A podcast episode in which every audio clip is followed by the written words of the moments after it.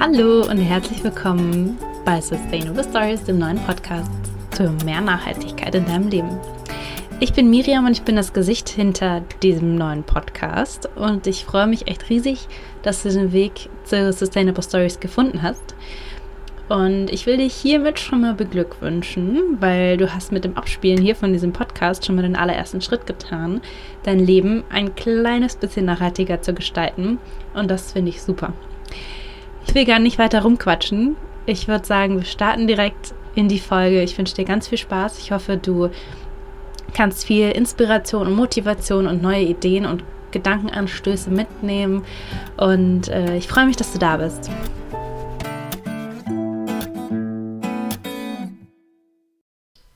Hallo und herzlich willkommen zu einer neuen Folge von Sustainable Stories. Cool, dass du wieder dabei bist.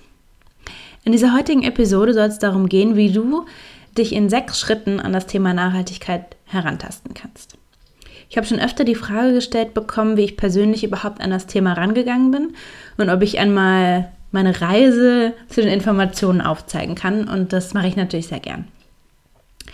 Aus der Intro-Folge hast du ja schon den ersten Einblick bekommen, wieso, weshalb, warum ich mich persönlich überhaupt diesem Thema so sehr widme und weiß schon ein wenig über meinen Lebenslauf Bescheid. Wenn du an dieser Stelle zum ersten Mal meinen Podcast Sustainable Stories hörst, kann ich dir diese Intro-Folge nur ans Herz legen. Geht auch ganz fix, sind nämlich nur sechs Minuten. Für mich persönlich gab es nicht diesen einen großen Auslöser, der mich zum Umdenken gebracht hat. Es gab sehr, sehr viele. Aber wenn ich mich an einen großen Moment zurückerinnern müsste, dann wäre es wohl dieser hier. Im Laufe meines Mode- und Designmanagement-Studiums hatte ich die Chance, für ein großes Modelabel auf der Berlin Fashion Week zu arbeiten und mich vor Ort um PR- und Celebrity-Ausstattung zu kümmern. Ich war natürlich irre aufgeregt und voller Erwartungen an diese große, atemberaubende Glitzer-Glamour-Welt und bin dementsprechend auch mit hohem Puls und Herzklopfen zum ersten Mal auf das Gelände der Berliner Fashion Week gelaufen. Alles super hektisch, super laut und aufregend, alle irre gestresst zwischen Kamera- und Backstage-Bereich im Hin- und Herflitzen, als ging es um ihr Leben. Mitten im Gewusel von Models, Designteam, Make-up, Influencern und Presse stand also ich. Das ganze Laufstegspektakel war dann nach zehn Minuten vorbei und nach dem Applaus für die Chefdesignerin, der auch absolut verdient war, verstehe mich hier jetzt nicht falsch, stürmten noch mehr vermeintliche Influencer und Promis inklusive Kamerateams und Presse den Backstage-Bereich. Vor lauter Hektik der anderen habe ich kaum bemerkt, wie verrückt das ganze Treiben eigentlich war. Alle taten so, als hätten, wären sie gerade dabei, die ultimative Lösung für Krebs zu entdecken. Aber halt eben mit Glitzerfummel, High Heels und einer Menge Kosmetik im Gesicht. Da ist mir tatsächlich zum allerersten Mal so wirklich bewusst geworden, wie oberflächlich die Modewelt ist und dass nicht umsonst vom Modezirkus gesprochen wird. Ich habe mich da nämlich wirklich wie im Zirkus gefühlt. Sehr surreal und aus der Welt. Erst habe ich gedacht, hey, wie schön, eine Welt zum Hineintauchen und Träumen, eine, die so ganz anders ist als die Realität und der Alltag. Und dann wurde mir nach und nach klar, dass wir alle und vor allem die Designermarken eine riesig große Verantwortung tragen. Na klar, es ist toll, eine Welt zum Träumen zu erschaffen. Na klar, es ist super, wenn tolle Designs entsprechend pompös und unter tobenden Applaus und mit einer Menge medialer Aufmerksamkeit präsentiert werden. Aber zu welchem Preis? Das war tatsächlich einer der bedeutendsten Momente für mich. Ich inmitten diesen Gewusels, völlige Reizüberflutung und Überforderung, schnell noch die Hangtags für das eine Model abknipsen, damit für den Fotografen alles gut aussieht, schnell noch den großen Mantel suchen, den ich vor ein Model halte, das sich inmitten diesen Gewusels gerade nackig machte, um sich umzuziehen. Wie absurd. Rings um uns herum so viele Kameras, Handys und fremde Menschen. Die Frau tat mir echt so leid. Es war keine Zeit für mehr als ein beschämendes Lächeln von mir und schwupps musste es schon wieder weitergehen und sie zur nächsten Show. Ach halt, Foto musste noch her und wo waren eigentlich diese netten Sprechblasen mit den irre lustigen und lebensbejahenden Sätzen? Ach ja, da. Ich drückte ihr schnell eine in die Hand. Das Model hielt eine Sprechblase mit Life is beautiful, let's make it count in die Höhe und lachte ihr schönstes aufgesetztes Lächeln. Dass die Gute den ganzen Tag noch nichts gegessen hat? Egal. Und weg war sie.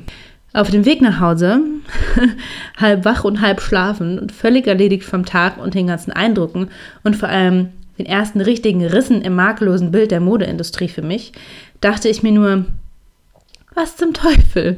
Life is beautiful, let's make it count. Was machen die denn da aus ihrem Leben? Wofür rennen diese Models von A nach B? Was tragen sie da auf dem Laufsteg? Wofür steht die Kleidung, die sie tragen? Und wofür steht die Marke dahinter? Sind die wirklich so fair zu ihren Mitarbeitern, wie sie sagen? Wo lässt das Label eigentlich produzieren? Und wieso weiß ich darüber nichts? Ich habe mich richtig geschämt und mir selbst vorgeworfen, blind durch die Welt gelaufen zu sein. Am nächsten Tag im Münchner Büro umgeben von Dutzenden Klatschzeitschriften und Hochglanzmagazinen, die über unsere Show berichtet haben oder besser berichtet hätten, weil das ist ja die größte Frechheit, ein anderes Label unserem vorzuziehen, da habe ich mich auf einmal so schlecht gefühlt, als hätte es einmal laut geklirrt und die glitzernde Glaskuppel über mir ist zusammengebrochen. Zack, boom. Meine rosarote Brille, glasklar. Und mit der letzten Frage, wieso weiß ich darüber eigentlich nichts, hat vieles angefangen. Ich bin immer kritischer geworden, habe aufgehört, für das Label zu arbeiten und mich mehr mit den Hintergründen der Mode beschäftigt. Und wie ich das genau gemacht habe, das erzähle ich dir jetzt. Und zwar in einfachen sechs Schritten. Nummer eins: Informier dich. Ich habe Mode- und Designmanagement studiert, deshalb war meine erste Anlaufstelle tatsächlich meine Uni. Ich wurde immer kritischer, was die Dozenten uns beibrachten, habe Prozesse und Abläufe hinterfragt und viele Bücher gelesen. Ich habe vorher immer gedacht, die Vogue ist die Bibel der Mode. So ein Quatsch. das ist das, was sie mich ewig glauben haben lassen und was mich ursprünglich ehrlicherweise auch zur Mode gebracht hat. Aber die eigentliche Bibel der Mode ist na, eine Mischung aus allem. Ich habe gemerkt, dass eine Quelle allein nie reichen kann, damit ich mir selbst ein reflektiertes Bild machen kann und vor allem eine eigene starke Meinung zu dem Thema bilden kann. Also habe ich kreuz und quer gelesen. Modebücher aus der Vergangenheit durchgestöbert, Fachzeitschriften wie die Textilwirtschaft abonniert und schließlich Stunden auf Blogs verbracht. Und wenn du jetzt denkst, das ist ja wahnsinnig viel Arbeit und super aufwendig, das mache ich nicht, dafür habe ich gar keine Zeit. Ja, klar, das ist sehr aufwendig und hat auch viele Stunden in Anspruch genommen und bei mir die ein oder andere Matheprüfung im Studium ein wenig vernachlässigt aber es hat mir die Augen noch mehr geöffnet. Und vor allem hat es mich noch selbstbewusster in meiner Überzeugung gemacht. Ich will Fast Fashion nicht mehr unterstützen. Punkt. Und wenn du wissen willst, weshalb, dann kann ich dir mittlerweile so viele Gründe aufzählen, dass es dir schon aus den Ohren rauskommt. Und das liegt auch daran, dass ich in dieser Zeit so viel darüber gelesen habe und auch immer noch lese. Nummer zwei. Frag nach. Neben den Büchern und Blogs habe ich angefangen, mein Umfeld zu fragen, wie sie zur Nachhaltigkeit stehen. Klingt super einfach, ist es auch. Ich habe meine Familie und Freunde gefragt, hey, wo kaufst du eigentlich deine Klamotten ein? Und warum gehst du jetzt zu HM, obwohl du weißt, dass die Stücke nicht nachhaltig produziert werden können? Wieso denkst du, dass 4,99 Euro für ein T-Shirt in Ordnung sind? Du verdienst doch ganz gut, oder? Wieso denkst du nicht über deinen Konsum nach? Mama, wieso haben wir immer abgepacktes Gemüse zu Hause? Kaufst du Biogemüse? Ah, okay. Ist das nicht super teuer? Ach so, ja stimmt. Einer der wichtigsten Dinge, die ich im Laufe der letzten Jahre gelernt habe, ist Fragen zu stellen. Einfach mal nachfragen, wieso, weshalb und warum. Fang bei deinen Freunden und deiner Familie an, da würde dich auch niemand blöd anschauen, wenn du auf einmal Dinge hinterfragst, die vermutlich schon immer so waren und deswegen auch immer so gemacht werden. Nummer 3. Binde es in deine tägliche Routine ein. Jeder von uns kennt das. Vor allem morgens und abends läuft in der Tag ähnlich ab. Die meisten von uns scrollen täglich oder in der Mittagspause fix durch die Social-Media-Kanäle oder lesen in Online-Magazinen und um 8 Uhr gibt es die Nachrichten im Fernsehen.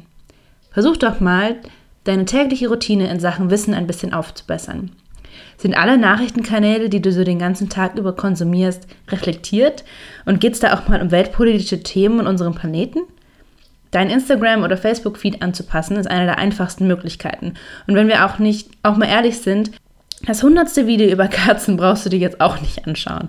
Schau dir in der Zeit einfach mal Nachrichten an, die dich ein bisschen mehr herausfordern, als eine kleine Katze, die einem Lichtpunkt hinterher springt. Ich weiß, du kannst das nämlich gut. Wenn du ein wenig Inspiration für tolle Blogger und Instagrammer benötigst, dann schau mal auf meinem Blog, auf der Blogroll von Truly Yours vorbei und lass dich ein bisschen inspirieren. Den Link, den packe ich dir in die Show Notes. Nummer 4. Du bist, was du siehst. Oder auch dein Netflix-Feed verrät so viel über dich. Mittwochabend. Endlich Feierabend, ab auf die Couch. Eins, zwei, drei, Netflix-Time. Wusstest du, dass es auf Netflix eine super große Auswahl an Dokus und Filmen gibt, die sich mit der Umwelt und unserem Planeten beschäftigen? Kennst du den Film The True Cost? Nein? Na dann wird es aber allerhöchste Eisenbahn. Bildung zur Nachhaltigkeit kann nämlich durchaus Spaß machen und dein Abendprogramm dabei auch noch verbessern.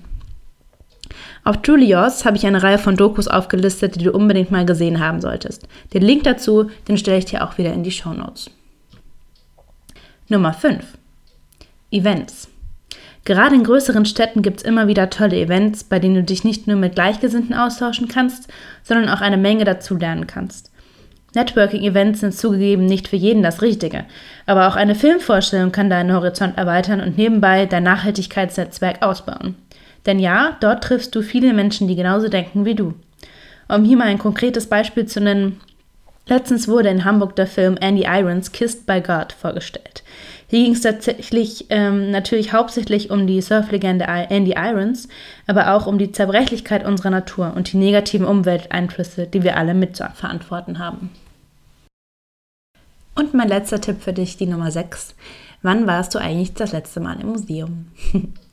es gibt immer mal wieder tolle Ausstellungen zum Thema Nachhaltigkeit in den verschiedensten Museen. In Hamburg gab es zum Beispiel die Ausstellung Fast Fashion im Museum für Kunst und Gewerbe, die wirklich schön und eindrucksvoll die Schattenseiten der Modeindustrie aufgezeigt hat. Aber auch dauerhafte Ausstellungen wie das Ozeaneum oder ein Meeresmuseum sind super Anlaufstellen, um sich näher mit der Thematik auseinanderzusetzen. Und weil das alles gerade am Anfang ganz schön viel Input ist und eine Umstellung im Alltag doch langsamer geht als zuerst gedacht, habe ich schließlich meinen eigenen Blog Truly Yours zu dem Thema ins Leben gerufen um die Informationen zu sammeln und für andere zugänglich zu machen. Schau hier doch mal online vorbei und hinterlass mir gerne ein paar Kommentare. Wenn du Fragen oder weitere Themenvorschläge hast, dann schreib mir gern. Ich freue mich sehr, dass du in eine weitere Folge von Sustainable Stories reingehört hast. Trag dich gerne in meinen Newsletter ein, um auf dem Laufenden zu bleiben und regelmäßig Inspiration und vor allem eine große Portion Motivation für dein nachhaltiges Leben zu bekommen. Wenn du mir außerdem ein Lächeln schenken willst, dann abonniere doch direkt einfach meinen Podcast und hinterlasse ein wenig Feedback für mich. Lass uns gerne auf Instagram und Facebook verbinden und werde Teil der Truly Yours Community. Bis dahin, ich freue mich auf dich und nicht vergessen, there's no planet B. Bis ganz bald.